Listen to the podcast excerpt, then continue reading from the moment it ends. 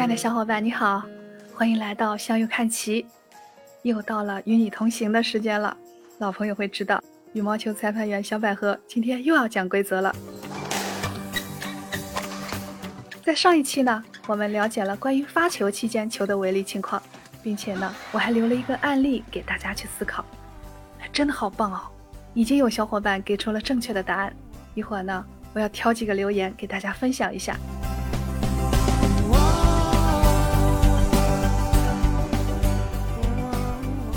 今天我们要说的是比赛进行当中关于球的违例情况。因为时间的关系呢，今天我们先介绍前面的几条，后面还有几条呢，就下次再介绍哦。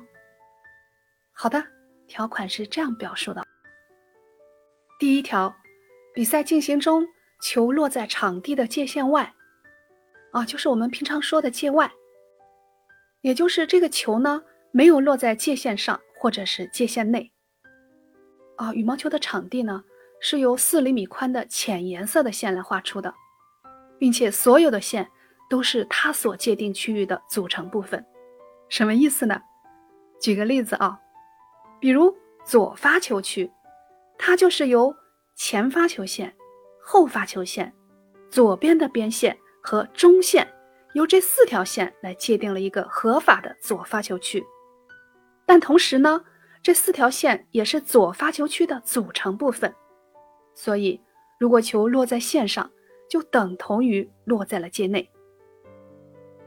好，第二条，比赛进行中，球未从网上越过。啊，我们的球网呢是六点一米长，那就是说，整个六点一米宽的这个上空才是球的合法穿越空间，而不能是从网的下方。或者是网的中间穿过，哎，球网如果有破洞的话，还真的有可能从网的中间穿过呢。啊，所以我们要记住啊，球它只能是从网的上面穿越。好，第三条，比赛进行中，球触及天花板或四周墙壁，那么球在网的上方穿越的时候呢，它不能碰到顶上的天花板或者四周的墙壁。谁打出的球碰到了天花板？或者旁边的墙，那就判他违例了。四周墙壁很好理解啊，球能碰到墙，那肯定是出界了啊。那天花板呢？在世界羽联举办的各种顶级赛事里面，比赛场地的净空高度至少要达到十二米，其他赛事也要达到至少九米。在这个高度内呢，不能有横梁和其他的障碍物，这都是用来保障球有足够的飞行空间。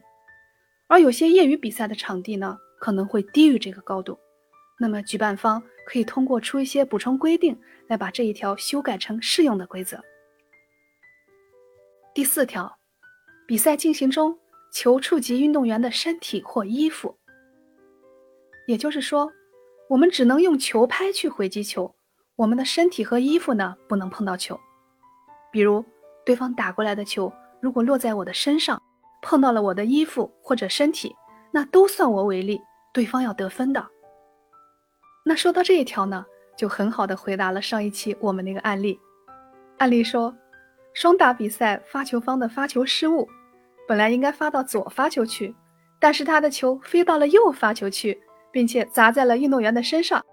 所以当时我就问小伙伴，像这个情况到底判谁违例呢？那今天这条规则就是判罚的依据。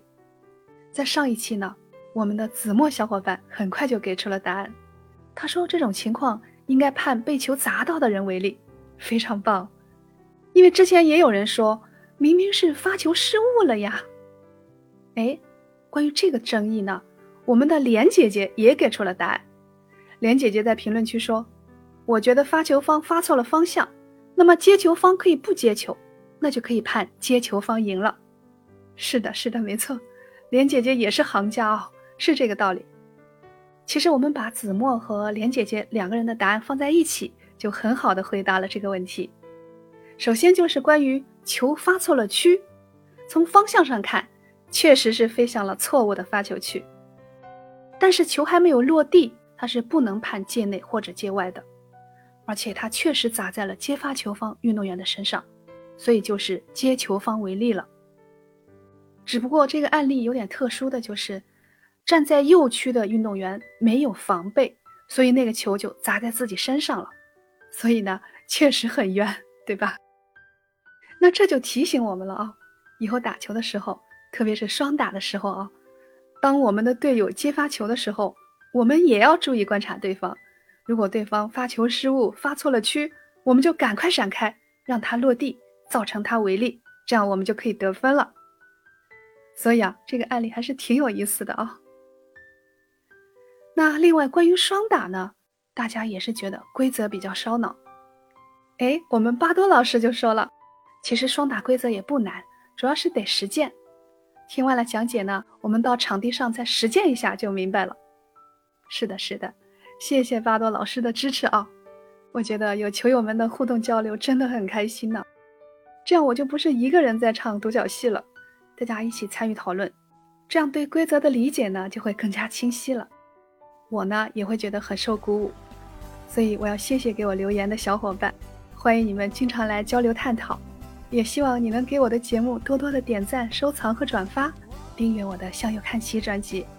如果感兴趣的话呢？还可以加我的交流群，就是南京小百合的全拼。再次感谢给我鼓励和支持的小伙伴哦。今天的分享呢就到这了，我们下期再见。你一拍我一拍，不只是场比赛。